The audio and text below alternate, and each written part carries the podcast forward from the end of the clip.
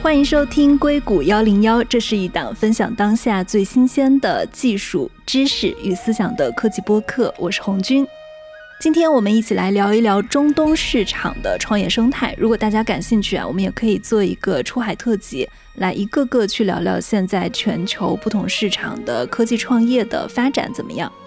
再加上此前俄乌战争，还有最近的巴以冲突啊，我也很好奇它对整个中东市场的影响是怎么样的。那今天跟我们在一起聊天的呢，也是一位在中东市场上有过八年科技行业经验的连续创业者，他是 Raymond 朱。Hello，Raymond，你好。哎，红军你好。Raymond 现在在中东的一家集团叫做 Do Holding Group。做 CEO，那我知道 Raymond 自己也是一名投资人，同时也是一位连续创业者，而且呢还是迪拜酋长精英计划二零一五年度的入选者，应该算是阿联酋政府里面的第一个华人，对吧？啊，就是阿联酋的总理办公室的应该是第一个华人，对，非常有幸。对，所以总体来说，我觉得 Raymond 对迪拜不管是创业、创投还是是政治生态都是非常非常了解的一个人。今天来跟我们聊中东的这期节目也是非常的合适的。非常感谢黄军啊！我是本来也准备去北美去学习和工作的一个状态，非常机缘巧合，二零一五年拿到了这样的一个工作机会。他其实阿联酋总理办公室的一个科技政策的一个团队，当时想着在阿联酋工作一年，然后我就去转战北美去了。因为我之前在西安读书，也是做机器学习和计算机视觉方面的研究。结果阴差阳错就在中东生活了八年，然后创业开始做一些投资，整个过程还是非常有意思。我记得就我们第一次聊天的时候，你说你刚到中东去的时候，其实整个中东它都是还没有风险投资行业的这么一个市场。其实现在就感觉这个行业已经零零散散的起来了。对，我是二零一五年到的中东，当时对迪拜是完全没有概念。到了迪拜政府做科技政策研究的时候，才发现整个中东其实整个 VC 的数量非常少，应该只有不到十家，甚至是在积极投资的可能不到五家，而且他们的投资规模都非常之小。当时是非常震惊的，因为要一五年在中国和美国已经是一个非常夸张的一个互联网热潮的一个情况，于是在这个过程中看到了整个 VC 行业的这样的一个发展。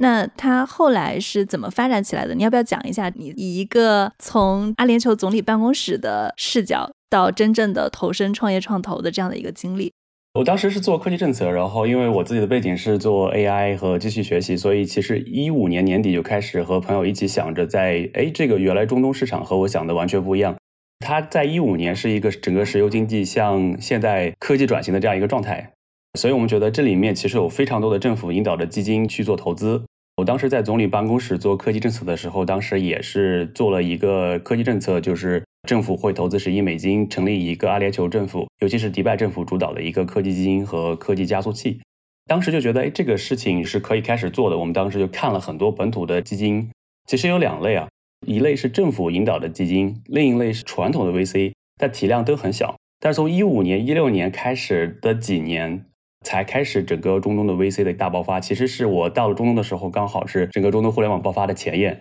因为其实 VC 的成长，其实主要是成功的创业者的退出。因为传统的中东的投资人其实是不投互联网的，传统的这些石油家族啊、地产家族，他们只投地产、只投酒店，他们不了解互联网。所以我们最开始我的 AI 公司去融资的时候，也是去找家族办公室，他们可能借我是第一个借的第一个科技创业者，他们第一次聊哎这个地产和酒店之外的一个项目。所以对他们来讲，这也是一个很新的一个事情。你的 AI 公司去融资的时候，他们的反应是什么样的？就是他们的问题非常的简单初级。当我在北美或者是中国路演的时候，投资人已经非常的复杂和专业了，已经问到你的非常核心的一些问题。但那个时候，大家更多的是一个好奇，一个战略投资的一个状态。所以完全是一个很多家族办公室第一次来看科技行业。所以一五一六年，几乎所有的家族办公室第一次投科技。那么整个生态呢，其实是两股力量。第一个是成功的创业者的退出，比如说一七年亚马逊收购了本地最大的电商叫 Sook，一九年 Uber 收购了中东最大打车公司叫 k a r e m 于是从 Sook 和 k a r e m 的很多的这个创始人、创业者们，才形成了第一批的早期的 VC。所以真的中东的 VC 开始初具规模，其实是在一八一九年之后。刚说的这个是创业者创造出来的这样一个 VC，那另一部分就是政府的引导，政府引导在过去的七八年在不停的加速。政府不停的放更多的钱进来，来引导整个 VC 行业的一个发展。所以就是几乎是主要是两股力量在主导。但是直到今天，它的总体量和中国和美国比，依然要差很多。因为我看见你还是迪拜政府未来基金会的创始团队的成员之一啊。它这个未来基金会，我应该怎么理解？它也是一个相当于政府引导的去关注创业创新的这样的一个基金。嗯，没错，当时特别有幸，就是我二零一五年加入迪拜政府的时候，负责的第一个项目就是迪拜未来基金会。迪拜未来基金会是迪拜酋长发布，有总理办公室，就是阿联酋总理办公室。呃，阿联酋的总理是迪拜的酋长，然后由迪拜这个酋长国的王储叫哈姆丹王子牵头的这样的一个政府最大规模的一个科技基金。几乎所有政府的首脑们、一把手们，比如说迪拜警察局的一把手。迪拜的我们类似于主权基金或者是国资委的概念的一把手叫 Dubai Holding，以及 ICD 就 Investment Corporate Dubai 都加入了这个基金，成为这个基金的创始成员或者董事会成员，几乎是成立中东最大的一个科技孵化和加速器。一个是加速器业务，一个是投资业务。科技孵化器的话，其实是类似于 YC 或者是北美的加速器业务，其实每一期可能三十个创业公司，很多的非常多的支持。当时应该是整个中东最大的政府支持的加速器。我当时参与了整个加速器的战略到执行。在我离开迪拜政府之后，我的 AI 的创业公司也入选了这个加速器的第一批创业者。所以当时也特别有幸，其实是从战略的设计者到参与到这个加速器的孵化的过程，也是我的第一家 AI 的方向的 startup 拿到了迪拜政府的融资的一个非常好的渠道。当时也是整个迪拜的第一批创业者们，应该都是通过迪拜未来基金会的这个机会，拿到了迪拜政府的不同的订单、不同的融资。我当时的第一笔钱可能只有一百万美金，但是也是从迪拜政府和迪拜政府对接到的迪拜警察局给到我的一百万美金，所以对我的整体的创业和当时的生态，其实是把整个迪拜的创业热潮推到了一个比较高的高度。我举个例子，其实当时最出名的一家 startup 叫 Hyperloop One，它也是迪拜未来基金会和迪拜未来加速器引入的。当时有两家明星创业公司，一个是 Hyperloop One，就是伊隆马斯克想象的那个 Hyperloop，对。哦，这样子，所以它是一家中东的公司。我一直以为这是一家美国的公司。它是美国的公司，是加州的公司。但是后来它是在迪拜拿到了它的第一个大的订单。就之前在北美做了一些测试，但是在中东拿到了它的第一个订单，也是通过迪拜未来基金会拿到了它历史上最大的一个订单，就是要盖一个 Hyperloop 来连接迪拜和阿布扎比这两个城市。它特别有意思，它是把人装到类似于一个胶囊的舱里，然后这个舱呢，在这个管道里进行用磁悬浮去加速，然后像子弹射出膛一样，把这个人面的这个胶囊快速的转移到另一个地方。当时是一个能实现一千公里每小时以上的一个速度，所以当时构想是非常的惊人的。很快拿到了迪拜的投资，后来又拿到了 Virgin 的创始人 Richard Branson 的投资，这个公司也都是从迪拜来起步。当时另一家比较大的美国公司来到阿联酋去完成本地化，是叫 Consensus，它是 Web 三行业的以太坊的联合创始人之一，叫 Joseph Lubin 的公司叫 Consensus。他当时也是我陪着他来到了迪拜，然后一起把 Consensus 的中东进行一个扩展。这都是在二零一六年这个时间点发生的一些事情。紧接着抓住了整个北美的眼球，抓住了整个欧洲的眼球，越来越多的国际的创业者以及本土的投资人开始加入创业或者是投资的这样一个氛围。所以那个时候，整个生态真正的被启动起来，那时候迪拜才被人们觉得从一个石油国家或者旅游国家，变成了一个哇，原来我可以在这儿创业，而且我可以拿到从种子楼到 Pre IP 龙到退出的整个所有的钱，所以整个生态逐渐的跑了起来。当时 Hyperloop 跟 Consensus，他为什么会想到去中东跟迪拜融资？因为其实我觉得主流的大家关注到中东市场，可能还是后来孙正义他的软银愿景基金，他做两个非常大规模的基金，他是去中东融资的。当时最先觉醒的人啊，他是怎么注意到这个市场的？当时一六年，其实软银已经拿到了一部分钱，同时 Hyperloop 和 Consensus 其实在北美融资都没那么顺利。到今天你要看 Hyperloop 或者是看以太坊的话，那 Hyperloop 不一定是好的投资啊，以太坊一定是一个好的投资。但是到一六年的时候，其实，在北美当时他们的融资并不是非常的顺利。而到了阿联酋的时候，当时阿联酋处于一个政府手上钱的比较多，而且政府直接投资。政府之前是只投基金，它可能配置很多资产到华尔街或者是欧洲的基金。但是是从一七年、一八年时候，政府真正的直接开始投项目了。当北美的这些项目看到政府直接开始用政府的基金直接投这些创业公司的时候，他们觉得其实是可以拿到这边政府的背书。而且像 Hyperloop 这样大的基建项目，以及以太坊的这种生态性的项目，它其实都需要背靠政府的一个孵化，不光是要政府的资金，还要政府的大力的支持才能完善。所以他们应该都是看中了这两点的一个机会。嗯，未来基金会规模大概有多大？他们基金总的募资额是多大？它投出去大概会有多少个项目？它其实有两块业务啊，一块是纯 VC 业务，另一块是加速器业务。他们加速器业务可能已经孵化了非常多了，而他们加速器业务其实是不收股权的，不像传统的 YC 是要去收一些股权来给到你的这样一个加速器。而加速器业务跑了很多，而他们自己的投资业务其实资金量大概是十亿迪拉姆，也就是三亿美金左右的这样一个量级。因为他们投资的比较早期，所以其实属于早期市场是不小的一笔资金。但是迪拜未来基金会最强的并不是说他自己有这三亿美金的基金。而是它是一个相当于王储迪拜酋长指定的一家机构，几乎所有的迪拜的国企，包括迪拜警察局、迪拜最大的港口、阿联酋航空，所有的基建、所有的深圳水电局都需要在迪拜未来基金会的这个生态里。所以，只要你的项目到了那个阶段，你的直接投资人可能不一定是迪拜未来基金会，可能是迪拜水电局，可能是迪拜道路和交通局 （RTA）。比如说，有很多的无人驾驶汽车就拿到了 RTA 的投资。包括 RTA，也就是它的道路和交通局投了非常多交通出行相关的公司，它都是在迪拜未来基金会这个生态中完成他们的信任和融资的一个过程。嗯，所以我理解，其实大家拿的不仅仅是钱，而是背靠于迪拜政府背后的一整套的资源。比如说，一家自动驾驶公司，它如果是拿到了未来基金会的钱。那么我也就可以理解成未来，比如说他想在迪拜去做一些牌照的申请、道路的测试，甚至是我在迪拜去做自动驾驶出租车的时候，它其实是有很多的政策优惠，甚至它可以跟政府一起去规划这件事情。对，我跟你讲一个非常有意思的例子。我的第一次创业的时候，其实就是我们三个 AI 方向的工程师，并不懂市场，并不懂 branding，也不一定懂产品。我们当时就和迪拜未来基金会聊说，哎，我们拿着锤子找钉子，对吧？就是。我们拿着这个技术到底干嘛呢？我们就一天想到说，哎，那我们就做安防呗。就是一五年，当时做这个摄像头分析还很火，海康威视还没有这么热闹的时候，我们当时想做这个方向，然后我们就给迪拜基金会的人说了。第二天，他们就帮我约到了迪拜警察局局长，也就是转管整个迪拜警察局的一把手的一个小时的一个会。那个会从一个小时变成了两个小时。我们是一个只有三个人的一个 AI startup 的一个团队，我们和迪拜警察局局长聊了两个小时。最终拿到了迪拜警察局局长的一个二十五万美金的小的一个 proof concept 项目，然后之后又拿到了迪拜警局长更大的一个项目。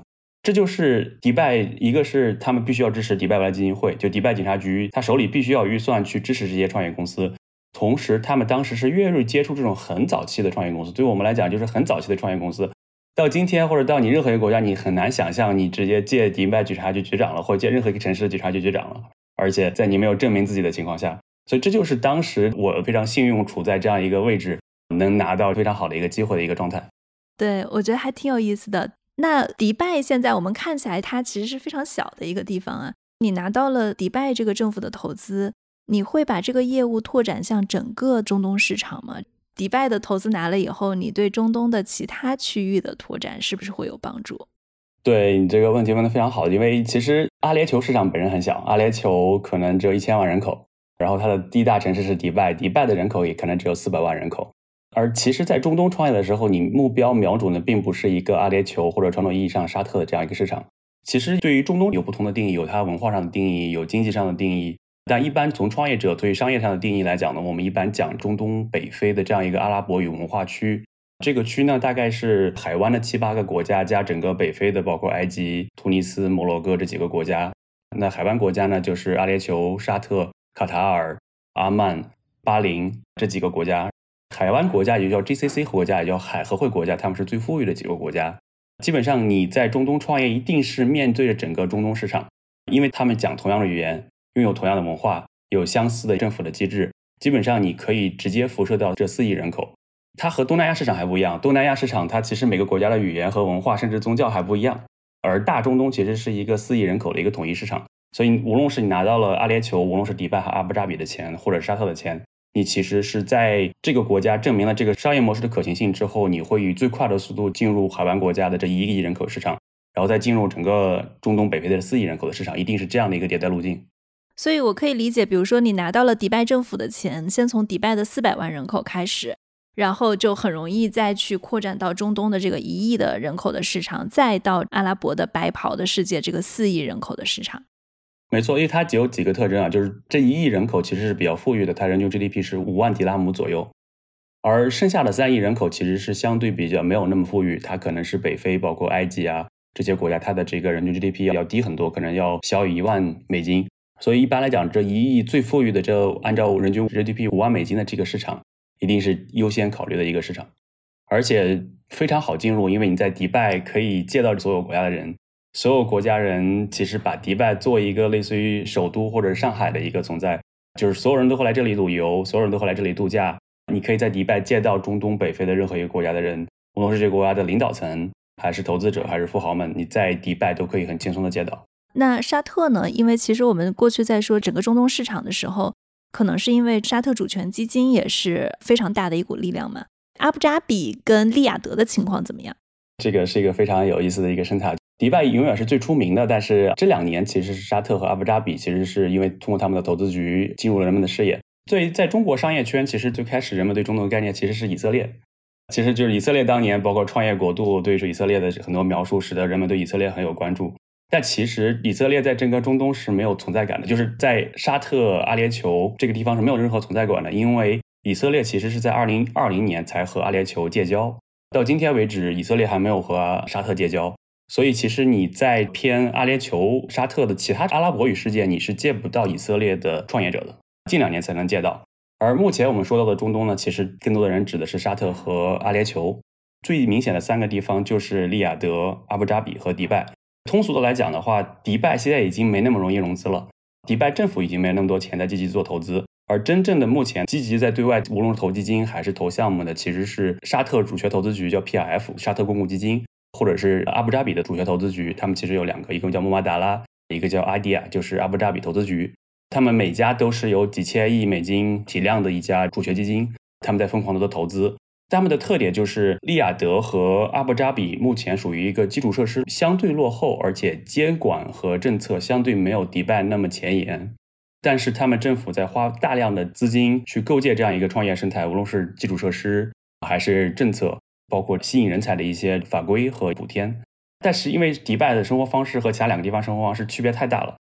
大部分的创业者会选择在沙特和阿布扎比融资之后来迪拜去投资，在迪拜花。所以很多的创业者其实是在迪拜有个巨大的团队，但是他的总部其实是在阿布扎比或者沙特，就是拿着沙特的钱或阿布扎比的钱，但是在迪拜花。但是也有些行业其实他们不允许这么做。也就是说，迪拜已经成为一个生态，这个生态已经可以自给自足，不再需要政府的强引导，它可以自成体系。哪怕政府不再投钱了，这个体系已经足够健壮。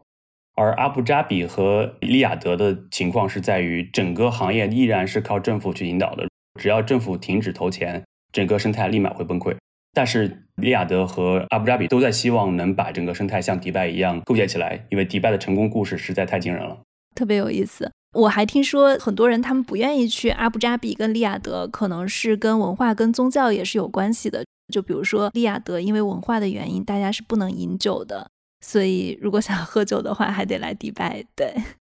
所以在阿布扎比会好一点，就是阿布扎比其实介于迪拜和利雅得之间，整个沙特都是没有酒的，整个沙特这个国家所有的城市都是没有酒的，就是零。但是在阿联酋喝酒已经是很轻松的买到酒的一个状态。迪拜的话，你就可以随便喝酒了。阿布扎比是允许喝酒的，但是是在文化上，就是阿布扎比的本地人阿拉伯人其实喝酒会比较少一点。所以导致在阿布扎比本身的商业文化里面，这种聚会啊、餐厅啊、聚餐啊这种娱乐生活本身要少，非常非常的多。所以从生活状态来讲的话，迪拜已经和这个世界的一些城市，上海、纽约、巴黎已经没什么区别了。但是阿布扎比和利雅得，你去的时候，你会明显感觉到，哦，这是一个穆斯林国家，这是一个阿拉伯国家。对，刚刚我们其实在讲风险投资，其实是讲到了二零一六年啊，迪拜政府刚刚去设立未来基金会这么一个事儿。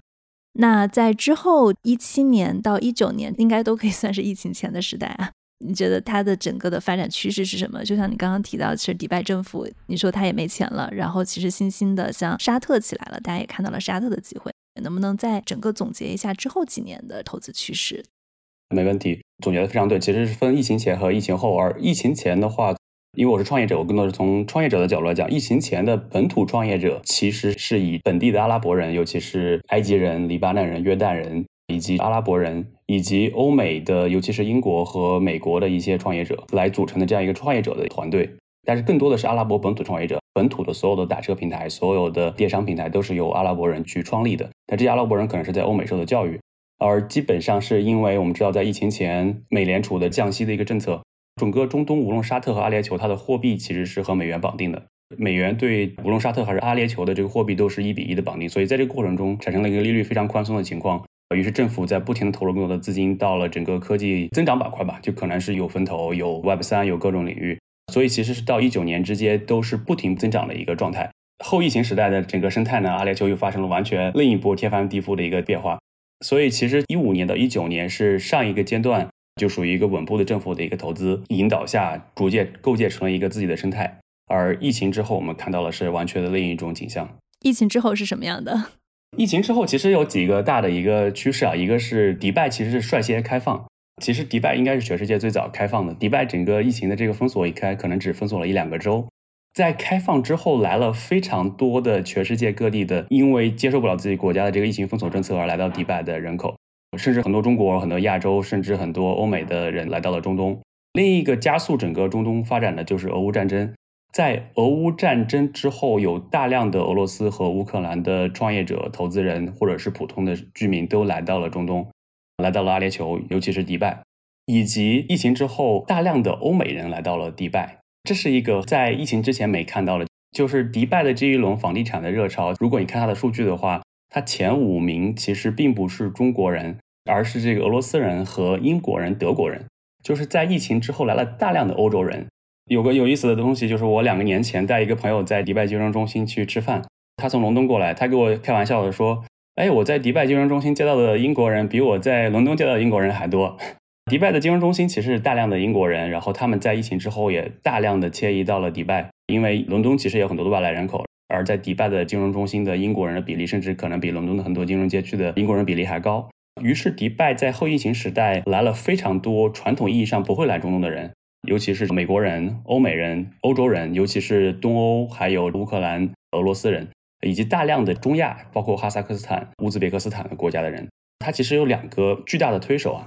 一个就是阿联酋采取一个绝对中立的政策，就是阿联酋在事实上成为了一个新的瑞士。它什么概念呢？就是它的政策绝对中立，它既和中国保持良好的关系，俄罗斯保持良好粮食关系，也和乌克兰、北美、欧美保持良好的关系。它谁也不得罪，它绝对的保证你的私有产权的一个完整，它保证你的自由投资的一个权利，并且你作为一个外来人口可以在迪拜生活的非常好。同时呢，欧美无论是瑞士还是英国，在没收了非常多俄罗斯人的资产。只要你是和俄罗斯政府沾边的富豪们，你的资产会大量的被欧美体系的金融机构所没收。在这种情况下，整个中亚和东欧的大量的寡头和富豪们都把资产大量的，无论是从欧洲、北美还是自己的国家转移到了迪拜。我理解，俄乌战争之后啊，其实俄罗斯人把他的资产转移到迪拜，甚至他自己来到迪拜，这个可以理解的。然后你说的欧洲、北美的人把资产转移到了迪拜，是指说欧洲、北美这部分跟俄罗斯有关系的人吗？其实有两部分没有解释清楚。呃，一方面是很多俄罗斯人、中亚人，其实他们成为富裕之后，他们都会在伦敦、在欧洲买房。如果你看巴基斯坦或者哈萨克斯坦，他们的政治家族或者是富豪们，他们所有人都在伦敦有房子，所以他们本身他们的资产可能就有一大部分是在欧洲的，另一部分是在自己国家，所以他们会把自己的欧洲资产搬过来。就相当于跟俄罗斯生态前苏联国家们的这些所有国家的做法。那另一个欧美人其实是因为欧洲的个税非常之高，在法国或者意大利，它的综合税率可能已经超过百分之三十到百分之四十多了。在这种情况下，迪拜到今天为止依然是零个人所得税和零企业所得税，企业所得税今年可能会调到百分之九。那政府的收入靠什么？非常好的问题。迪拜整个政府的目前的收入是两类啊，一种是以费当税。就是很多费用可能会高一点，比如说你的水电费可能会稍微高一点，比如说你要办签证，你的签证的价格可能是得个五千迪拉姆，也就是一万人民币左右，所以有一些费用会高一点。但更主要的政府的赚钱渠道其实是国有企业和土地的出售。阿联酋的最好的酒店的位置，包括卓美亚酒店集团，包括我们知道的帆船酒店，都属于迪拜政府自己的产业，包括自己的阿联酋航空都属于自己的产业。而迪拜几乎转型成了一个石油依赖只有不超过百分之三，而整个经济是靠旅游和贸易和金融为主导的一个经济。迪拜拥有全世界最大的十个港口之一，全世界最大的十个港口有八个在中国，有一个在阿姆斯特丹，还有一个在迪拜叫杰巴里港。之前呢，在过去的三十年时间，其实整个进入中东的船只和货物都是要从迪拜转港，所以迪拜之于整个中东的地位，大概相当于香港在改革开放之后那三十年对于整个中国大陆的意义，因为所有的物流和货物的贸易都要经过迪拜去做贸易，然后迪拜又变成了这样一个连接一个西方文明和阿拉伯文明的一个中转站。于是它的无论是传统的伊斯兰金融，还是现在的金融、投行、上市、啊、P O 业务、并购业务，以及它是一个旅游的目的地、会展的目的地，支撑起了整个迪拜的一个经济。所以迪拜是一个奇迹。然后沙特呢和阿布扎比也看着自己身边的这样一个城市和一个酋长国成长成的这样一个状态，都非常眼红啊，然后开始想要模仿到相似的一个增长。于是中东的各种政策和吸引在不停的增加，在这样的一个健康的竞争之下。越来越适合生活，越来越适合创业者们来这里创业和投资。一七到一九年，大家来是干嘛的？那个时候就是来创业的。其实一七到一九年，迪拜经历了一个小的低谷。我的很多朋友在大概一八年、一九年离开了阿联酋，因为一八年、一九年的时候，迪拜经济其实没有找到一个新的增长点。而迪拜的，我刚刚聊到的上一轮的这个科技和科技投资引导的，其实是更多的是从一五年到一八年的这个时间点。但是从一八年到一九年这两年的时间，政府的投资其实是稳固的，并没有突然增加很多。然后迪拜的各项产业其实都处于一个数据上并不是很好看的一个状态。这个时候，东南亚整个创业市场和风投变得非常的火热。我们看到，其实整个东南亚无论是消费品牌，都是在一八一九年开始起步，然后大规模的增长。迪拜其实是错过了那一段互联网大的一个增长。那一八一九年其实是迪拜比较失意的两年，而等到到二零年，迪拜这三年处于一个最糟糕的状态，其实是经历了三年的这样一个下滑的状态。已经很多人都觉得迪拜这个城市可能要经历一个零八年之前的破产的一个状态，政府举了特别多的债务，所以其实是一八一九年，很多人对迪拜处于一个相对恐慌的一个状态，大量的人离开迪拜。当时的原因是什么？是因为大家都在选择东南亚市场，而不是迪拜市场。一个主流的趋势是在向东南亚跑，而不是向迪拜跑。对，其实向各个地方跑，就是因为那几年美联储的利率环境越来越宽松，你会发现别的市场有比中东市场更好的创业机会，以及更多的资金。于是大量的人才和创业者那两年都在离开阿联酋。为什么它是跟美联储的利率政策是相关的？因为美联储降息之后。整个美国的风投自己手上的资金量和欧洲的风投自己手上资金量是比较大的，相当于你在北美融资要比在中东融资轻松很多。尤其很多中东创业者，其实大部分来迪拜创业的并不是本地人，都是从世界各地来到迪拜的人。包括我自己，我从中国过来，那我其实可以轻松的去加州去北美融资。那当我有的血的时候，我可能很轻松的用我现有团队在加州融资到一个一百万美金的一个种子融。但我可能要很累很累，我才能在迪拜勉强的融到二十万美金。所以在美联储降息的情况下，你会发现整个北美的 VC 的手上的 AUM 处于一个暴增的状态，他手上有大量的资金需要投出去。在这个情况下，其实美国的创业生态、欧洲的创业生态以及东南亚创业生态都会分走很多这样的一些人才，大家都会离开中东，会去更容易拿到钱、更容易看到增长点的一些区域。所以我理解，一八一九年迪拜的低谷其实是处于美联储它不停的降低这个利息。那可能迪拜就到了一个非常低谷的时期。哦，我觉得一方面是美联储的政策，另一方面那两年迪拜确实没有找到一个新的经济增长点。因为阿联酋是非常小的一个国家，它只有一千万人口，所以它其实是很多一个政策就可以改变整个生态。所以当比如说疫情之后，迪拜拥抱 Web 三的时候，这个 Web 三除北美生态的产业人都来迪拜了，光一个 Web 三的这样一个政策，可能就吸引大量的投资。呃，而对于这样一个只有十一千万人口的一个国家来讲，一个政策的一个变动或者抓住一个增长点的变动，都能给这个地方带来非常多的增长。而在一八一九年的两年，其实政府的很多尝试都没有带来增长点。当时政府尝试了三 D 打印，尝试了 VR，尝试了一些教育科技，尝试了一些 FinTech，但这些都没有给到迪拜带来一个实质性的增长点，所以并没有像别的增长点，全世界别的地方那样的一个增长那么速度那么快，导致的这样的一个可能短期的一个失忆。嗯。你刚刚其实提到，二零二零年迪拜它是做了一些比较鼓励 Web 三的政策啊。同时，其实我有注意到，在二零二零年左右的时候，我们播客其实在大概前几期的时候，刚刚做了一个东南亚黑色产业链整个历史变迁的一个叙述。我们在聊到东南亚的历史变迁的时候，下一站就是迪拜跟中东市场，但是其实我们没有把这个东西展开聊。然后呢，我自己也去私下做了一些功课，跟找人聊了一下，就发现。二零二零年是黑色产业链进入到迪拜的一个高峰期，然后迪拜政府其实可能也是一个默许的态度，而大家为什么去迪拜，可能跟迪拜非常宽松的落地签的签证政策是有关系的。对，没错。其实只要生活在迪拜本地的华人，其实都能感觉到这一股趋势。因为只要你去吃饭，你去迪拜的国际城，也就是中国人聚集比较多的一个区域吃饭，你就会明显感觉到和你一起吃饭的人好像跟之前不太一样。他们好像穿着短裤、拖鞋，全身是纹身，他们的沟通方式可能不太一样。就是哪怕你和这个产业没有任何关系，你也会觉得好像生活发生了什么变化。它其实迪拜疫情之后，因为对于华人是免签，其实对于非常多的国家人都是免签的一个政策。而当时的整个东南亚灰产和黑产有非常多的华人，其实是在东南亚国家，尤其是缅甸、菲律宾这些国家。而在迪拜率先开放之后，有大量的这些团队其实转移到了迪拜，因为迪拜的新生活成本其实没有那么高。如果你去自己去采购，而迪拜的政策非常的宽松，政府其实不会管你，只要你不去扰乱当地的经济生态，你在互联网上去影响别的国家经济，迪拜政府其实没有那么关注。在这样的一个情况下，其实是从二零年到二一年两年转移来了大量的东南亚的灰产的或者黑产的一个行业。我听到不同的统计数据，可能最夸张的一个数据说迪拜单可能有十万人，也有的数据说大概有五万人。其实可能没有人知道真实的数据，但是你确实能感觉到大量的人来到了迪拜，可能从事这样的一个行业。虽然你的生活没有这样的交集，但是这个行业在真实的来到了迪拜，存在于这里。那迪拜安全吗？当时？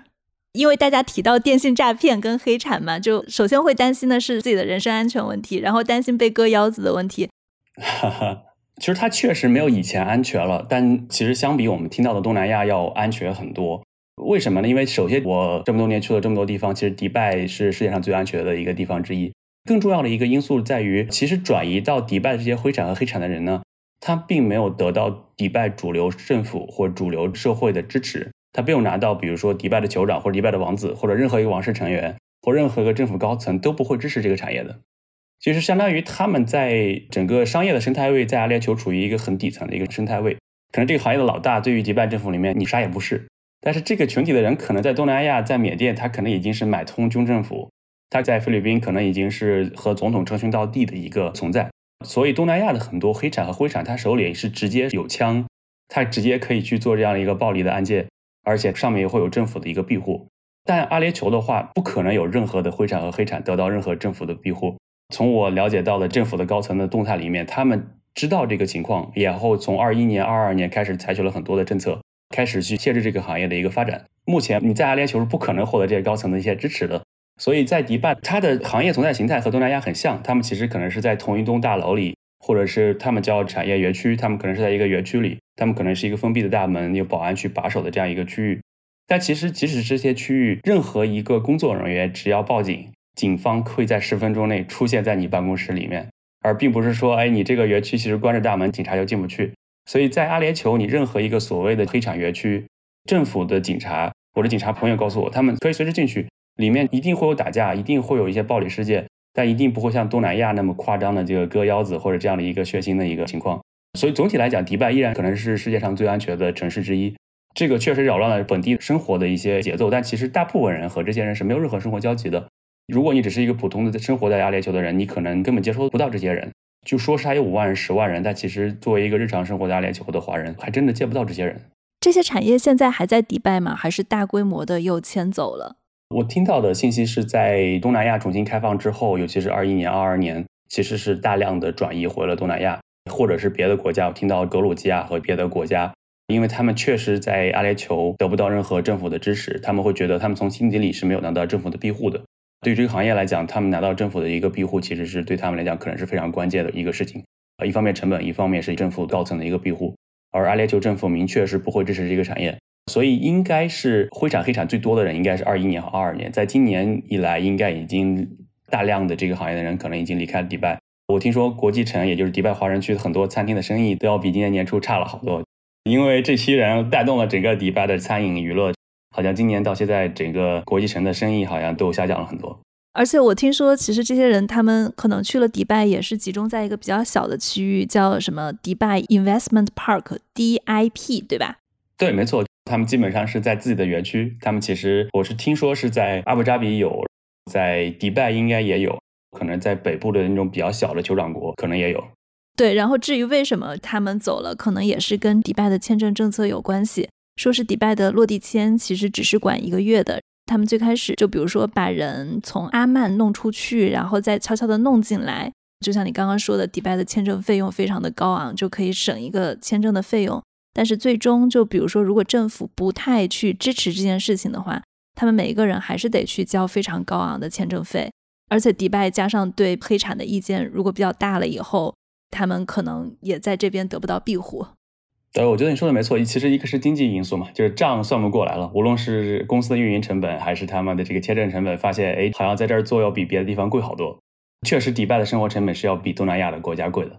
另一方面，就是他可能没有得到迪拜的政府的一个支持，他觉得在上层没有得到庇护。啊，你说的那个阿曼的那个签证也是中国人特有的，因为中国是可以免签阿曼这个国家，也和中国也可以免签迪拜这个国家，而两个国家都不用付签证费。而阿曼是紧靠着迪拜，基本上你开车一个小时就可以到阿曼。你可以一个小时到阿曼，然后在阿曼待一分钟，立马返回迪拜。这样的话，你就又获得三十天的迪拜签证。理论上来讲，你可以这样每个月走一趟，每个月走一趟，无止境的这样走下去，然后以游客的身份同时待在阿曼和阿联酋。理论上，这个路子在之前是可行的。之后，迪拜政府好像对这样频繁的进驻阿曼和迪拜的华人进行了一些限制，就是相当于你必须在阿曼可能停留一晚以上，才能再回到迪拜。导致可能这个行业人们做这个叫飞签的这个操作会成本指数型的增长，导致这一个方式可能也并不适用了。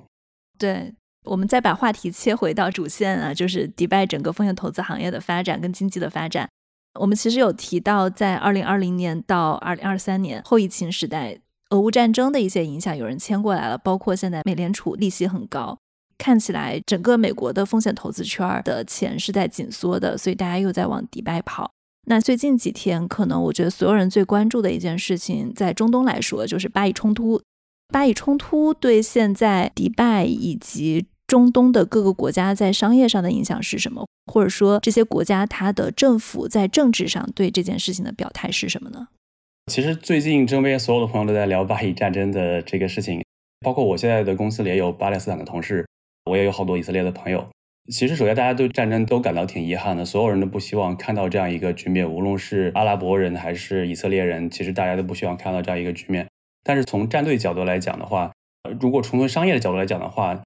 第一个结论肯定会是，任何的战争和动乱都对于阿联酋这个国家可能会是一个利好。尤其是我们看到俄乌战争的这样一个结果，所以任何的动乱会让两个区域的富豪或者是中产以上的家庭们。可能会选择搬到迪拜或者搬到阿联酋，所以对于迪拜或者阿联酋这个生态会是一个利好，但是它可能会有着很多长期的一个隐忧。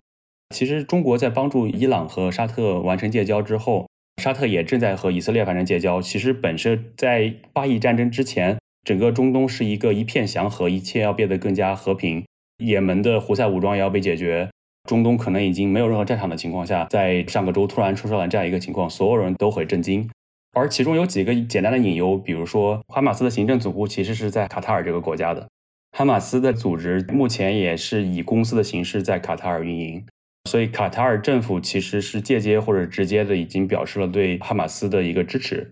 巴勒斯坦其实有两个，一个是巴勒斯坦这个国家或者这个区域，他们有自己的总统；另一个是哈马斯这个宗教或者政党的一个教派恐怖分子或者军事组织的这样一个组织。有的人是支持巴勒斯坦人民，但不一定支持哈马斯。但是，比如说沙特和阿联酋都明确的表示对巴勒斯坦政府以及巴勒斯坦人民的一个支持，但是都没有明确对哈马斯这个组织进行表态。而卡塔尔其实是明确的支持了哈马斯这个组织，而整个欧美的一个国家呢，都属于一个谴责哈马斯、支持以色列的一个立场。而中国其实是一个站在中立的一个位置，既不觉得以色列是对的，也不觉得哈马斯是对的，所以站在一个中立的一个位置。所以，如果说商业的影响的话，我们觉得短期的影响可能会有很多的商人会迁移到了阿联酋，是对于阿联酋是一个短期的利好。长期的一个影响就是，如果巴以战争进一步的拖延，可能会影响到，比如说伊朗和沙特的正常的关系，伊朗和阿联酋的正常关系，以及进一步波及到整个阿拉伯世界和欧美的这样一个对立的一个情绪。如果这种地缘政治在不停的扩大的话，可能会影响到欧美的创业者，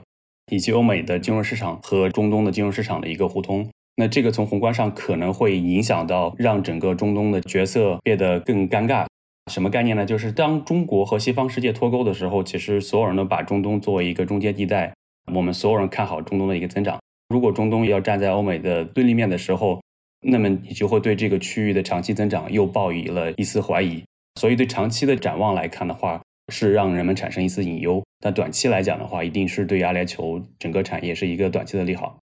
对，分析的非常清楚。其实我们之前在聊到风险投资的时候，以色列一直是风险投资大家非常看重的一个区域，然后它的科技创新也是全球顶级的。但我记得之前我们聊过，其实你说以色列的整个的科技创新生态，包括他们的创业者、他们的产品，其实都是直接卖给欧美市场的。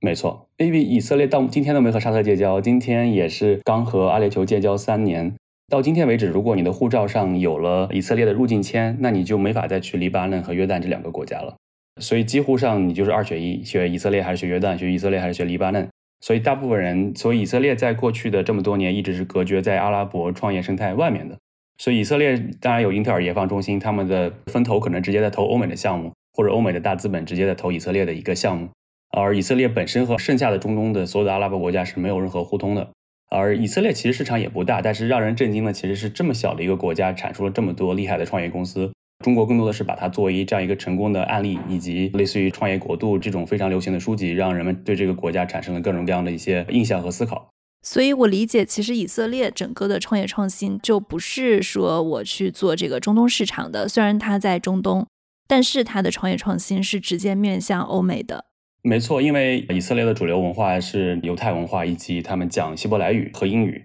其实，在文化包括犹太教，所以他们在宗教文化上，对于尤其是 to C 的市场来讲，他们并不懂阿拉伯这个市场。可能 to B 的，比如说高科技的，像芯片这些产业，可能和可以中东去合作，但是中东其实也没有这些高科技产业，这些产业全是在欧美。所以种种因素来讲的话，无论是从市场的选择，还是文化的选择，还是历史原因。以色列最终的最大的合作伙伴都是欧美的国家，而不是阿拉伯的其他国家。那巴勒斯坦呢？巴勒斯坦其实一直是比较乱的一个区域，其实它的目前的经济也是属于一个比较糟糕的一个情况。所以其实我没有听到任何的巴勒斯坦的创业项目或者是创业公司，但是我们确实看到了非常多巴勒斯坦的一些人才，他们可以很轻松拿到阿联酋的签证，你可以在市场上招募到很多巴勒斯坦的人才。而巴勒斯坦其实相比以色列要落后太多太多，从在科技上来讲。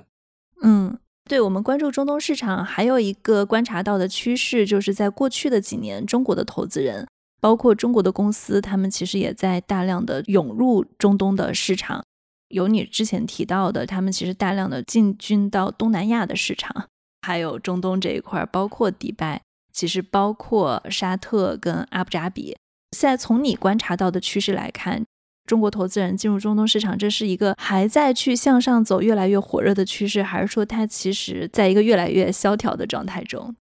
来中东的中国投资人有两类啊，一种是我们叫科技互联网投资人，无论是 Web 三，Web 三是因为中国的特殊政策使得所有的华人 Web 三创业者几乎都聚集到了新加坡和迪拜，或者是从科技互联网的创业者，因为中国互联网的竞争和发展的进入平台期，其实大量的创业者和投资人都在看中东的机会。包括我自己的团队，在过去的两年也投了可能接近十个不同的互联网项目。我们是看到越来越多的中国投资人，尤其是科技和互联网的投资人，在来到中东。一种是直接投中东本土的项目，另一种是把中国的项目带过来。有两种带法，一种是直接的我们传统意义上的出海，直接是中国已经正式的商业模式，只是可能语言进行本地化，把它现有业务完全搬到中东。另一种方式可能更深入的本土化，就是直接拉一个新的团队，把总部放在迪拜。然后来在中东的本土化，用中国的商业模式，这其实是有机会的。因为之前阿联酋或者整个中东的所有的商业模式，几乎都是基于欧美的上市公司或者独角兽的商业模式。中国其实产出的独角兽数量不比美国少，美国可能有两百多独角兽，中国可能有一百大几个独角兽。在这种情况下，有非常多的本土化的一个机遇。那另一方面，出海的，比如说耳熟能详的 Shein，包括拼多多的 Temu，最近也疯狂的在中东开始打市场。包括美团站投也来了非常多龙中东，很多的中国互联网公司都在疯狂的观察迪拜，以及可能很快要投资到整个阿联酋和沙特，这属于科技投资人。那另一种投资人其实是传统行业投资人，他们可能是工厂主，或者是一个商贩，或者是进出口商。我们也看到了更多的这样的一个华人也来了迪拜，他们可能也处于一个半退休状态，他们可能四五十岁拖家带口也来到了迪拜，他们挺喜欢迪拜的生活方式，有的人可能准备直接在迪拜退休了。有的人可能是在迪拜重新看有没有生意的一个机会。其实这两波的中国人都挺多的。嗯，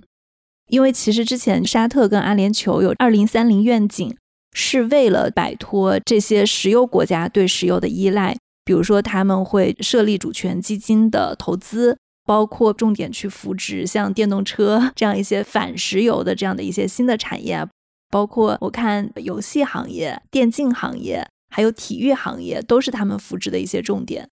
对，尤其是体育和电竞以及游戏，其实是沙特和阿联酋都在大力扶持的一个行业，因为它其实是文化的一部分。尤其对沙特来讲的话，你看他的新的王储，甚至是收购了很多足球队，甚至梅西或者是很多这些足球明星也都加入沙特，在沙特的足球竞技场上效力。而对于电竞生态来讲的话，沙特会觉得它是一种年轻人文化的一部分。他们非常震惊的设立了一个四百亿美金的基金，叫 Savi Games Group，也是沙特主权基金 PIF 下面的一个基金。它的基金的 Chairman 是一个 Prince，也是一个王子，叫 Faisal。他其实个人非常喜欢游戏和电竞本身。他们投资了大量的北美的游戏 Studio，包括中国有一家公司叫 VSPO 英雄互娱，组织很多中国线下的吃鸡、和平精英这几款手游以及端游的电竞。他也拿到了应该 Savvy Games Group 大概是八亿多人民币的一个投资。我们自己也在带很多的朋友们，尤其是国内的几个顶级战队，我们和他们一起在和沙特政府去沟通，去落地帮沙特打造自己的电竞国家队。我们也在今年冬天会有两场在阿布扎比和沙特的两场的电竞赛事，我们也在组织。今年他们是正式的布局这四百亿美金，这是在沙特。阿联酋的话，应该在今年年底会通过穆巴达拉也宣布一个非常大的专门投游戏和电竞的产业基金。包括阿布扎比已经有一个专门的自贸区或者产业园，叫二四五四 （Two Four Fifty Four），专门来提供媒体和游戏相关的产业的落地。包括 Steam 四大游戏直播平台 Twitch，包括很多北美的顶级战队都已经落地到了阿布扎比的这个园区。其实呢，看到接下来在游戏电竞方面，无论是沙特还是阿联酋，都会有非常多的动作。他们希望通过这种方式来抓住阿拉伯年轻人，他们也希望这是文化的一部分，也是一个支撑的一个媒体和内容产业。我理解四百亿美元是一个超级大的规模，这还只是沙特的。你刚刚说阿联酋是多少亿的规模？他们目前的具体金额还没有确认，但是应该是在十亿美金以上的规模。因为我们在帮他们一起做一些早期的一些战略研究，就是我们和阿布扎比的主管机构一个叫 AD Gaming。一个是穆瓦达拉，我们和他们一起在制定这个基金的一些战略。其实是这个体量至少会在十亿美金以上。对，我觉得这个体量太大了。他们为什么会投这么大一笔钱去支持游戏行业？他们选这个行业的目标是什么？当然，你说可能是吸引年轻人，这确实是一个非常好的抓手。体育其实可能也是一个年轻人的抓手。在重金下注游戏跟体育的时候，有没有一些其他的考量？沙特和阿联酋的这个产业来讲的话，因为他们已经没法可能像中国和印度经历这样一个工业化、轻工业、重工业的这样一个状态去成长成下个阶段的国家，他们其实也看得很清楚。所以他们目前主要引导的几个产业方向，你看其实是金融科技、金融创新以及游戏和泛娱乐，无论是娱乐直播还是带货直播，还是偏娱乐业务，都会在大力的发展。我觉得，首先中东的领导人们都很年轻。沙特目前的实际掌权的王储是一个八零后，迪拜的目前的王储叫哈姆丹，也是一个八零后。这些八零后掌权的时候，他们自己本身小时候也很喜欢玩电竞，他们会觉得这是一种凝结文化的一部分，同时他们自己会觉得这也可能会带来更多的就业和凝聚力。他能理解这个市场，他可以理解这个市场，他自己懂这个市场，并且他能看到这后面的一个机遇。他们可能投了很多体育产业，同时很多的中东的王室或者他们的父亲们有很多足球队。但他可能算了一笔账，他发现，哎，我好像买一个电竞战队比你买一个足球队还便宜，而我吸引的粉丝的数量不比你足球队的 CEO 的粉丝数量差。就跟中国，比如说一场和平精英和一场英雄联盟的电竞赛事，它吸引的观众数量是不比一场足球赛和篮球赛的观众数量差的，但它的商业价值远差于一场足球赛和篮球赛。可能本身在商业上，他们也看到了这样一个机遇。嗯，有意思。我的播客还准备聊一个 F1，就是一级方程式赛车这个行业。然后我在做这个功课的时候，我就发现沙特他其实也想买 F1 的赛事，而且给出了一个非常高的估值。结果其实还被人拒了。其实阿布扎比一直是 F1 的年度总决赛，每年都会发生在阿布扎比，因为过去的每个月一次的这个 F1，其实会在全世界每个城市拢一次，比如说新加坡、上海、摩纳哥各个城市、伦敦，而每年的总决赛都发生在阿布扎比。其实沙特也是看到了阿布扎比的这个赛事带来了非常多的世界顶层的一些人来到了阿布扎比这个地方去消费。举个例子，去年十二月，去年的 F1 的时候，我去阿布扎比四季酒业的大堂，虽然是 F1 期间，但是基本上硅谷的风投来的都差不多，A C C Z 啊，Sequoia 的 partner 们全来了。基本上你在阿布扎比四季酒店的大堂待着，就跟你在硅谷 Sand Hill Road 一样的感觉，全是一些美国顶级的风投。所以其实 F1 不光是一个民间的赛事，同时也是吸引地球上最顶尖的这些人去聚会。去营销、去 branding 的这样一个非常好的一个机会，也是展示自己国家软实力的一个很好的机会。所以沙特一直在和阿联酋进行直接和间接的这样一些竞争。啊，这个太有意思了！中国投资人在中东市场，他们最终拿到他们想要的了吗？据我了解，一些中东市场的政策，他们比如说在做投资的时候，他其实并不是说我想要投一个企业，这个企业它能成长成一个大的独角兽退出。他们的逻辑其实是说，我想要投一家公司，我希望你的公司把你的生产线都放在中东，你能去招聘中东的本地人，能给我们带来就业机会。所以，他其实是要求这个企业是在这里设立，不管是你的总部还是分部，在本地有招聘做本地市场的。对，红军，你抓住了一个非常好的点。其实过去的一年半的时间里，我自己接待了非常多从国内过来的朋友。几乎中国风投产业最顶级的基金都来了一圈，以及中国非常优秀的一些创业团队都来到了阿联酋，包括各大商学院、中欧、长江都组织了非常多的企业家游学团，以及各地政府，包括北京市长，包括各地的市长、省委书记们也带了非常多的企业家团来中东。但是说实话，说一个很简单的结论，几乎没有人拿到任何中东的钱，几乎是零。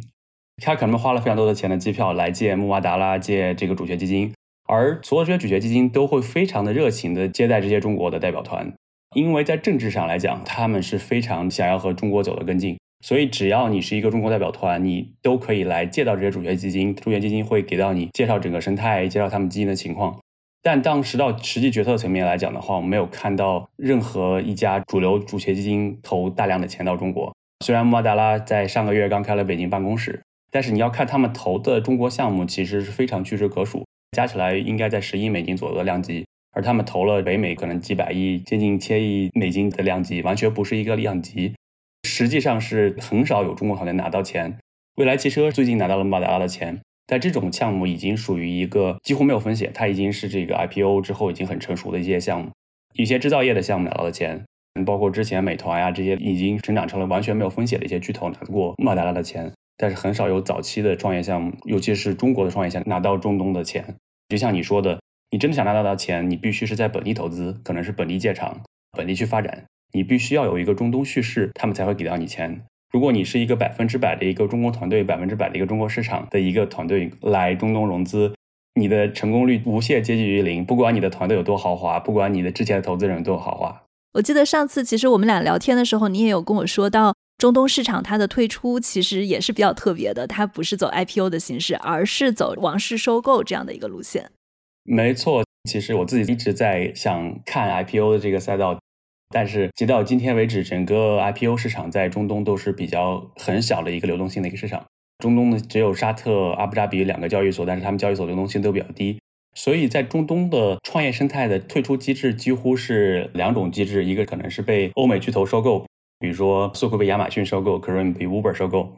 那么另一种的退出方式其实是给到本地的巨头，无论是主权基金。还是大的电信运营商，还是大的国企的这样一个收购，其实这样是发生的很多。举个例子，Uber 把 k r e m 收购之后，在今年年初，阿联酋最大电信运营商 IT Salad 又从 Uber 手里把 k r e m 的百分之百的股权又重新买回到了阿联酋最大的这个电信运营商。而大量的公司其实的退出机制退出到穆阿达拉，比如说目前整个中东第二大电商叫 Noon，它是从迪拜孵化的一家本土公司，但是目前来讲，它的大部分股权其实是在沙特主权基金手里。而这家公司目前短期内，他们应该不需要任何市场性的融资，他们就可以在主权基金的支持下不停的去增长。所以目前整个中东的主流的退出机制就是 to 本地大企业、to 欧美的大企业以及主权基金。但我个人心里希望能看到更多的中国的资本过来，中国资本可能也会收购一些初创期，尤其是 A 龙、B 龙的一些公司。个人是希望能看到整个中东的这波机遇越来越多，中国资本过来，能看到东南亚那样一个中国和北美的资本大乱战的一个情况下。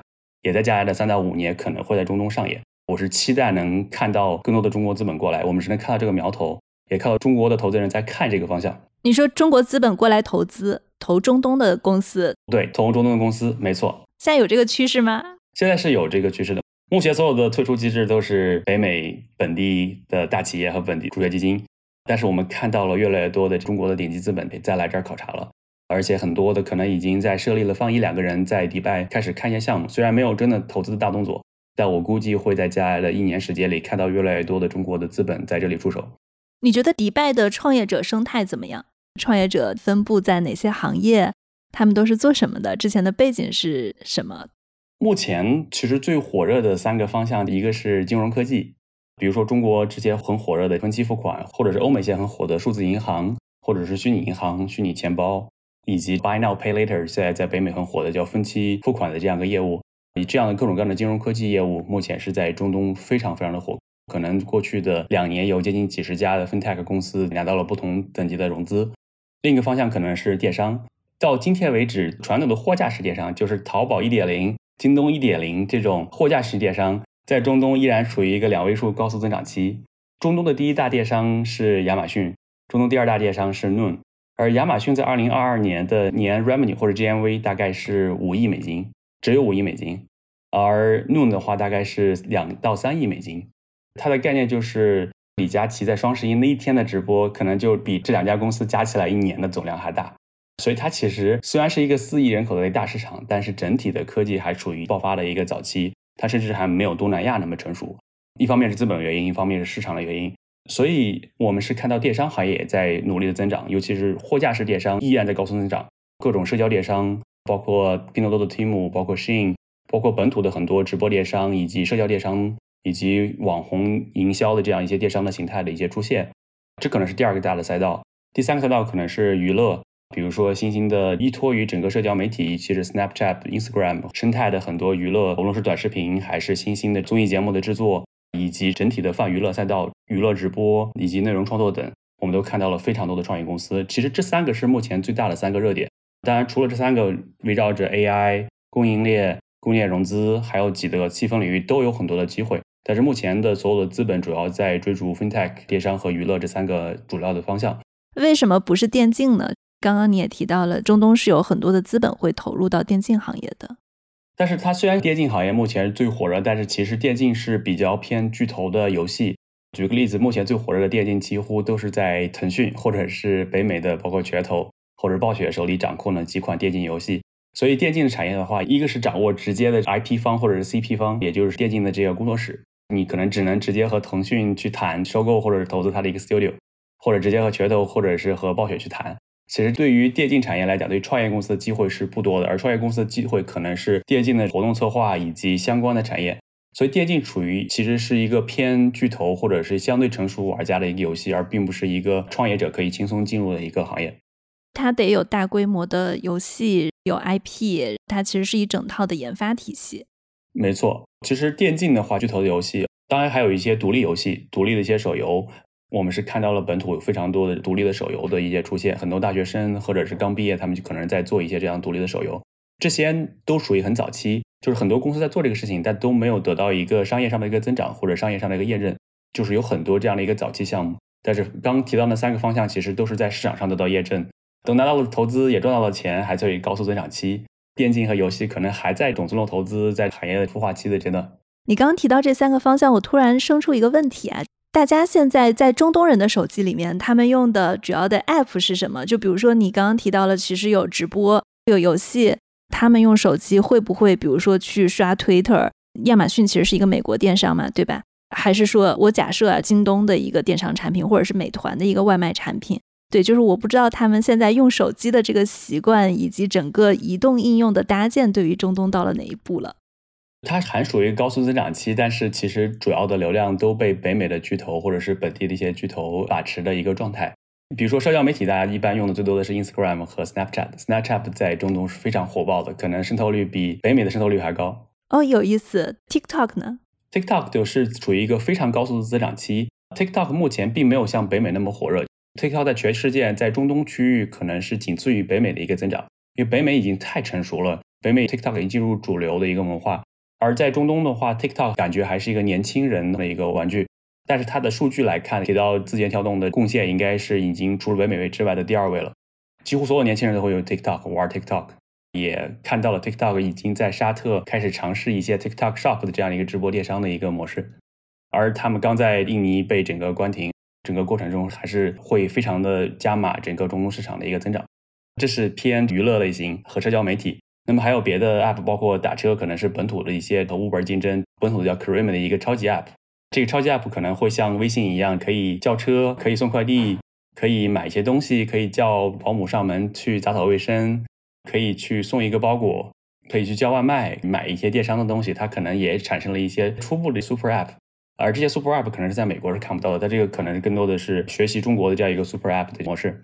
这可能也是一些初步的一些有意思的方向。现在中东的物流的情况是怎么样的？因为你刚刚讲到电商嘛，其实物流跟电商关系还蛮大的。它会决定大家的体验。对，在海湾国家物流相对成熟，但是物流配送费用依然比较高。就是在这海湾国家一亿人口里面，比如说我们在阿联酋的配送已经可以实现第二天打，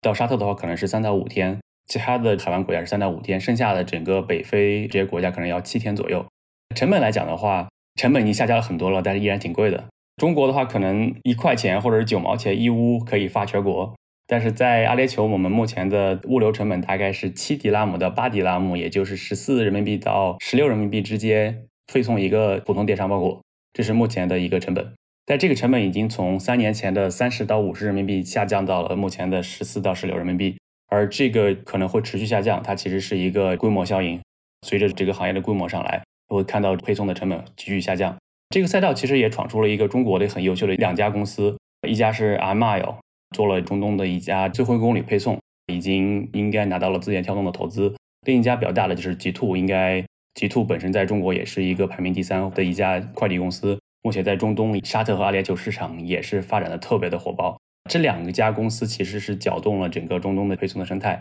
使得价格在过去两三年不停的下降。我们能预期，接下来的一两年，整个配送可能越来越成熟，价格会越来越低。嗯。现在这个配送价格，它会不会是影响你说到的北非的那三亿人口的一个决定性因素？如果电商要进一步渗透的话，对，其实，在任何在中东做市场的呃电商公司来讲，沙特虽然人口只有四千到五千万人口，但是沙特一定是你的第一大市场。就是埃及可能有接近一个亿人口，然后整个北非加起来两三亿人口，但是这可能加起来都没有沙特的这个市场大。所以北非其实有很多因素限制，一个是有些国家会有一些外汇管制，你的钱并可能没有那么轻松的去从这个国家拿出来。还有你说的到我们提到这个配送的成本的问题，还有当地包括一些政府腐败和政府的一些法律法规保护创业者的问题，以及这个国家本身的消费品的增长还没有到电商的阶段。很多北非的这些人口，他的所有的消费品需求可能在他们家门口的小卖铺就可以满足了，对吧？他们并不需要去电商购物。所以种种因素来讲的话，整个电商目前增长点的最大的其实是在一亿海湾国家，而可能剩下的北非国家会在接下来五到十年逐渐的成长成熟。对，非常好。接下来聊一下这些创业者的背景，他们来自于哪里？第一个大的创业者背景其实是本土的，在欧美受过教育的阿拉伯人。其实广义的阿拉伯人最成功这些阿拉伯人，可能包括黎巴嫩人、约旦人、埃及人，尤其是其实我们看到了非常多的黎巴嫩创业者。黎巴嫩在自己内乱之前，可能是曾经的中东第一大经济体，以及金融和教育可能是最发达的，因为它曾经也是法国的殖民地。所以，一个受过良好教育的黎巴嫩人，他会讲一口流利的法语、英语和阿拉伯语，而且非常的努力和勤奋。而在欧美接受过教育之后，再回到中东，就像中国的第一批创业者是从欧美借鉴回来的经验一样，他们也最开始借鉴了欧美的经验之后，来开拓出了第一批中东的创业公司。所以，第一批中东的包括打车软件、早期的电商、早期的互联网的基础设施，其实是由这样一批欧美留学回来的阿拉伯人去创立的，逐渐的吸引到了更多的埃及人和印度人。因为阿联酋到印度的只有三个小时的飞机，所以大量的印度的工程师和创业者也涌入中东。所以到今天为止的话，整个阿联酋或者是沙特的本土的创业者，其实最多的可能是在欧美受过教育的阿拉伯人以及本土的阿拉伯人。第二可能是偏印度人和东南亚人多一点，而中东创业的华人其实非常少，几乎都是在中国的出海的模式。其实，在本土作为总部来做一个本土的创业的华人数量其实是非常稀少的。你们平时的工作语言用什么？英语还是阿拉伯语？我们工作语言是英文，我自己因为我的阿拉伯语非常差，所以我几乎就是用英语。有些创业公司它是用阿拉伯语，但大部分的科技创业公司都是用英语的。而你这个很多同事可能都会是讲阿拉伯语的。比如说我们在迪拜团队大概有五十多人，几乎有四个中国人左右，剩下的几乎都是有一半会讲阿拉伯语，另一半不会讲阿拉伯语，所以工作语言一定是英语。而到了某些关键的职位，客服、运营，你一定是需要懂阿拉伯语和深入本地化市场的一些人去帮你 cover 整个阿拉伯语市场。那当地会说阿拉伯语的这部分人，他们的英文水平怎么样？就是我不知道语言会不会成为一个障碍。在阿联酋的话，不会产生任何的障碍，因为所有的阿联酋本地人都有一口非常流利的英语。我在迪拜政府总理办公室工作的时候，几乎所有的同事的英语都特别的流畅。你不会有任何的障碍，你会和你在北美工作的感觉是差不多的，而所有的政府政策甚至是英语的，而这个整个生态仅限于阿联酋，因为甚至阿联酋的有些立法都是用英语的。阿联酋有两套法律，一套法律叫大陆法，另一套法律叫自贸区法律。自贸区是为了鼓励商业的增长，专门引入的英国、英格兰的 Common Law 体系，所以你在阿联酋几乎产生了任何商业纠纷，你是可以用 Common Law 去解决的。什么概念？就是。所有的法律遵守英格兰 Common Law 共同法、英国法，同时你在法庭上的裁决都是全程的答辩律师和所有的证据都是英文的。这只在阿联酋是这样的，一旦出了阿联酋，你到了沙特和其他阿拉伯国家，你几乎所有的生活、工作、所有的事情都必须以阿拉伯语作为主要的一个沟通方式。而比如说沙特，你大量的出租车司机可能都是完全不讲英语的。就沙特这样的一个经济已经比较发达的一个地方，大部分人是不讲英语的。阿联酋的话，几乎所有人都讲英语。所以阿联酋并不是一个典型的阿拉伯国家，但是阿联酋其实非常适合像我们这样的一个非阿拉伯人去生活、去创业，以这作为一个出发点去辐射到整个阿拉伯世界创业的一个地方。你刚刚其实提到你自己的公司，比如说你们主要可能会以英语来沟通，然后另外还有一些客服的团队，另外的二十五个人，他们需要用阿拉伯语对他们的客户来做沟通。那在你们的这个团队里面，能说阿拉伯语的这部分人，他的英语怎么样？你们会不会因为语言的问题，给公司造成一些运营跟管理上的难题？这个确实会是一个挑战。其实我很多朋友来到中东的时候，也看到这样的一个挑战。你就可以想象，一个不会讲中文的印度人在北京开一家公司，然后那会是怎么样一个感觉的？就是一定会有大量的文化冲突，一定有各种各样的问题。所以在我的经验里面，我必须引入一个，你想在中东成功的创业，一定要引入一个合伙人级别的阿拉伯语和英语都非常通的一位合伙人。如果没有这位合伙人级别的人去在团队中把这个公司当自己的公司，take ownership 的这样一个状态的话，你很有可能会在和阿拉伯团队沟通时候产生巨大的问题。中国的这个沟通，呃，尤其是中国人的沟通，甚至是欧美的沟通方式和传统阿拉伯人的沟通方式都有，无论是沟通的频率、沟通习惯。出现矛盾到底是当面去解决，还是假装没发生，就这样过去了？其实有很多的处理的方式的区别。举个例子，就是我们之前招了一个阿拉伯语的 HR，他有任何事情其实是会当面的指出来，无论是在会议上还是在私下。但是所有的中国同事和欧美的同事都觉得这个人非常的 pushy，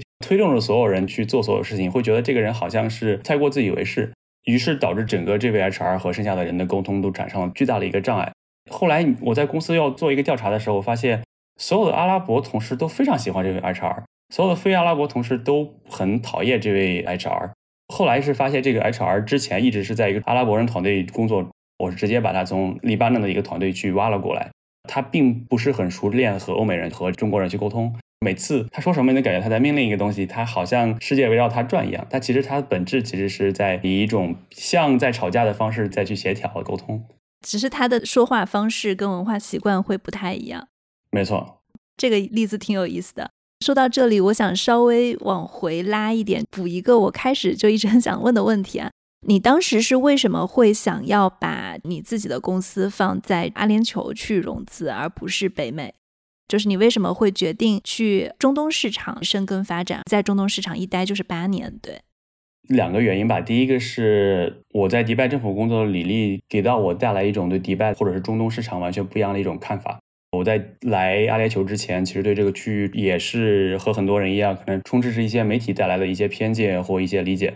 当我在阿联酋政府工作的时候，我才发现他的政府是一个非常高效的一个政府，他的决策速度非常之高。我虽然在迪拜政府只停留了一年的时间。但是我大概做了两个加速器的一个战略，做了一个投资基金的战略，以及做了一个迪拜政府的区块链政策和三 D 打印政策。这其实是一个非常小的团队去完成的过程。而我的老板并不是一个阿拉伯人，我的老板是一个美国人，而这位美国人直接汇报给内阁的部长。也就是说，在阿联酋很多的部长级别是本地人，但是部长的很多手下其实是美国人、欧洲人、印度人，甚至是有几个中国人开始也向部长级别的去汇报。他们政府的管理方式像一个 CEO 在管一家创业公司的方式。当时我就觉得哇，这个好迷人。也就是说到今天，我们觉得二零二三年哇，原来阿联酋的政策这么开明，又是用自贸区的政策，又是有各种各样鼓励商业的方式。但这个模式其实在一五年就有了，它是一个持续不断的开明的政府政策，使得了今天可以这样的一个开花结果。但我到一五年来的时候，我就觉得哇，这个地方一定会发生一个比较大的转型。这可能是第一个给到我一个放心。那第二个比较大的点就是，我会觉得我的竞争优势来讲的话，中东会是没那么卷的一个地方。就是我如果在北美，我在硅谷，我在中国的话，比如说我的第一家公司是做 AI 方向，我也只是在西安交大做了几年人工智能的研究，我甚至还没有到完全可以做一些突破性研究的一个状态，我更多的是一个 AI 方向的工程师，而不是科学家的状态。但我已经可以在中东做一家人工智能的 startup，然后并且完成了整个融资和退出。但这个整个事情，我在北美和中国是想都不敢想的。如果我不是一家顶级机构的研究者的话，我可能根本一分钱融资都拿不到。所以就是说，从竞争上来讲的话，其实中东对于华人是一个不卷的一个状态，而且他们对于华人的态度非常之好。他们阿拉伯人听到我是中国人的时候，总会给到我各种各样的优待。所以其实是在这里给到我一个生活和工作的一个非常舒适的感觉，并且在宏观上有非常多的机遇。这几个因素之下，我会觉得我可能将来的五到十年更多的长期扎根中东。我会觉得中东的有非常多的商业机会值得去探索，非常非常好，而且今天整个分享我觉得都非常非常的精彩，细节也有，宏观上的分析也有。那谢谢 Raymond，感谢红军，谢谢有这个机会和大家沟通自己的一些故事。好，那谢谢 Raymond，谢谢。这就是我们今天的播客。如果大家对我们的播客感兴趣，可以在你所收听的音频渠道来关注我们。中国的用户可以通过苹果播客、小宇宙、喜马拉雅、蜻蜓 FM、荔枝 FM、网易云音乐来关注到我们。美国的用户可以通过苹果播客、Spotify、Google Podcast 还有 Amazon Music 来收听我们。感谢大家的收听，谢谢。